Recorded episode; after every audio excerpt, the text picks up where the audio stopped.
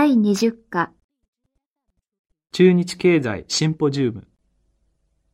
日本経済新聞社と人民日報社の共催による第8回中日経済シンポジウムが11月15日、東京日経ホールで開催され、主要期総理が祝賀メッセージを寄せ、シンポジウムの円満な成功を祈った。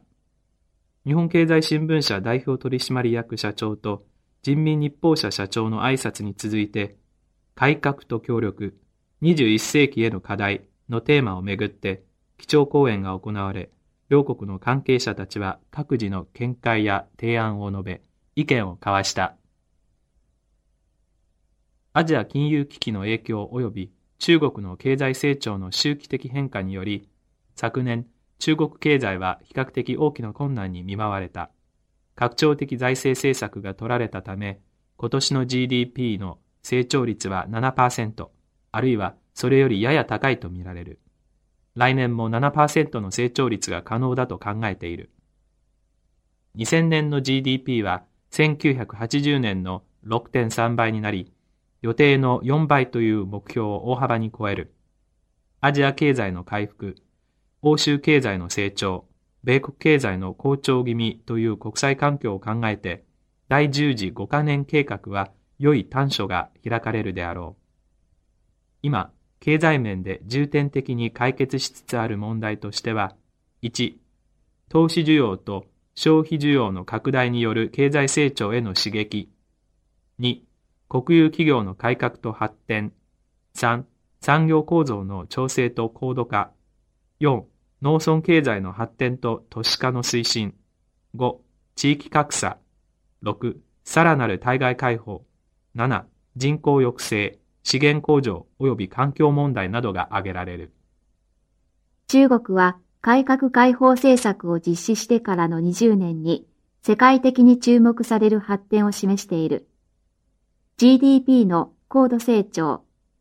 根付きつつある市場経済、国有企業の改革、個人企業、外資企業の発展及び高学歴社会への移行、内陸部への開発、人口の多さに支えられる潜在的需要、貿易大国になりつつあることなどの要素から見れば、中国は21世紀に経済大国になることが期待できる。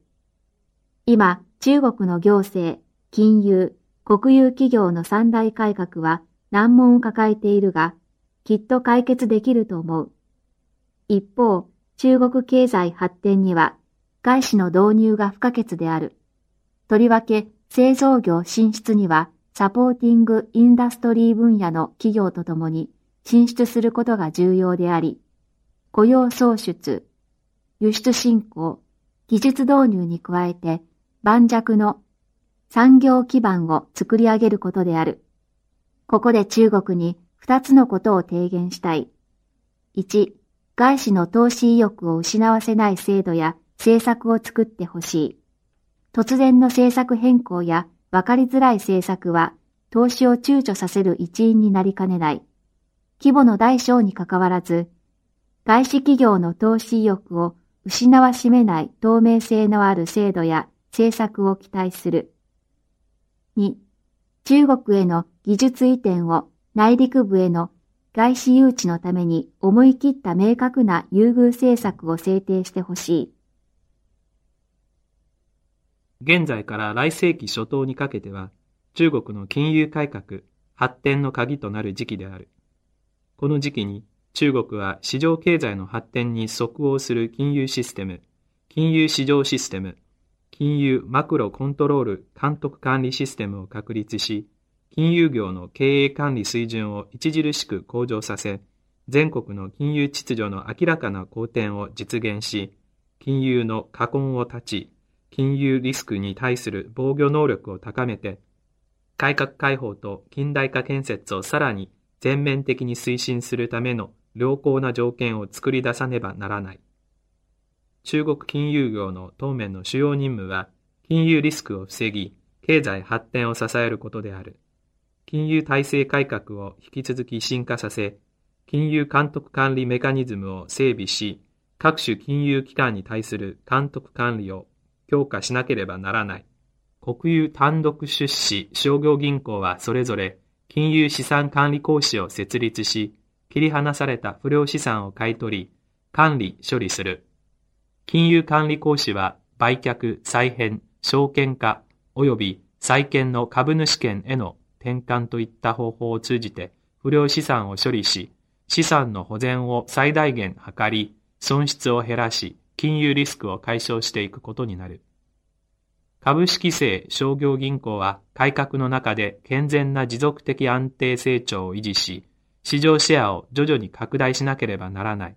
また、貸付の質について5段階分類法を積極的に推進し、節度ある会計原則を実行し、中小金融機関の支払いリスクを防止、解消し、金融機関の職務担当者に対する管理を一段と強化しなければならない。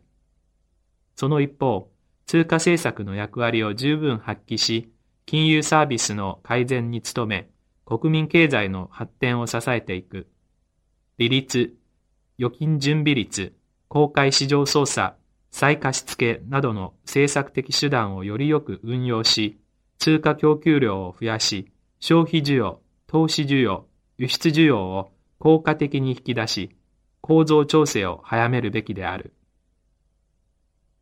中国は一貫して改革開放路線を堅持し、世界貿易機関加盟後、国際社会の一員として地位を固めるべく努力をしている。我が国に隣接する中国が国際社会の中で安定的かつ継続的に調和の取れた経済発展を遂げることは、我が国のみならず、アジア諸国にとっても極めて重要である。かかる観点から中国の抱える国内地域格差の問題、環境問題、エネルギー問題などに対し、国際協力銀行として有機的かつ効果的に資金協力を行うことが求められている。円借款は両国政府間の政策対話に基づいて実施される必要がある。中国の開発課題である地域格差の是正、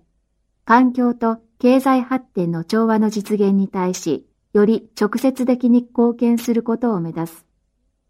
具体的には、計画段階では、より長期的な政策に沿った案件形成が重要であり、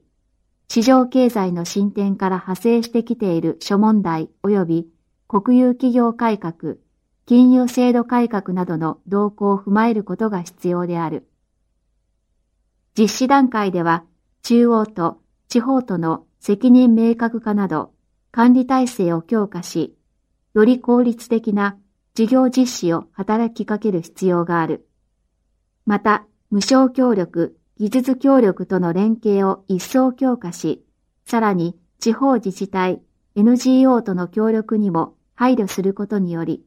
円借款業務が日本の経済協力として両国民に広く認識してもらいたい。中小企業は中国経済の中で非常に重要な地位を占めている。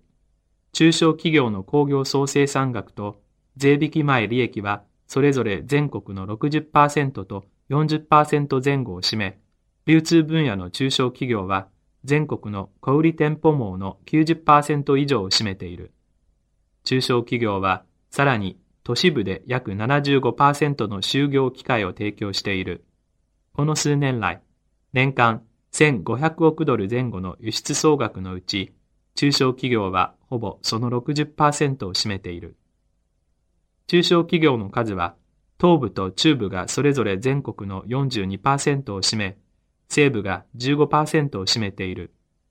工業総生産額から見れば、東部が66%、中部が26%、西部が8%を占め、西部の割合が明らかに低くなっている。中小企業の発展を支える短期的政策構想として、次の3つが挙げられる。1、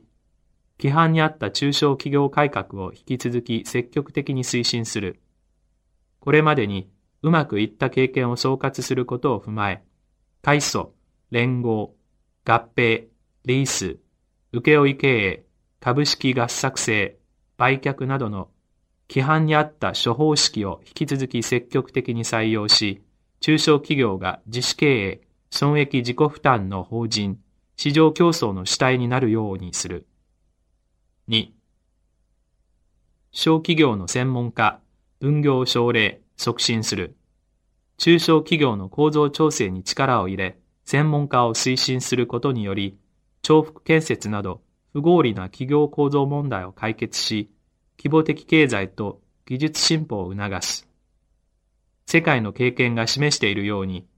大型企業の発展は中小企業が提供する製品及びサービスと切り離すことができない。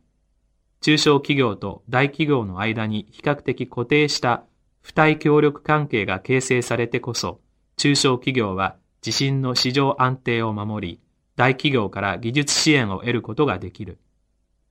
中小企業が小さくて専門、小さくて精密、小さくて有料の方向に進むのを支援することは当面の重要な仕事である。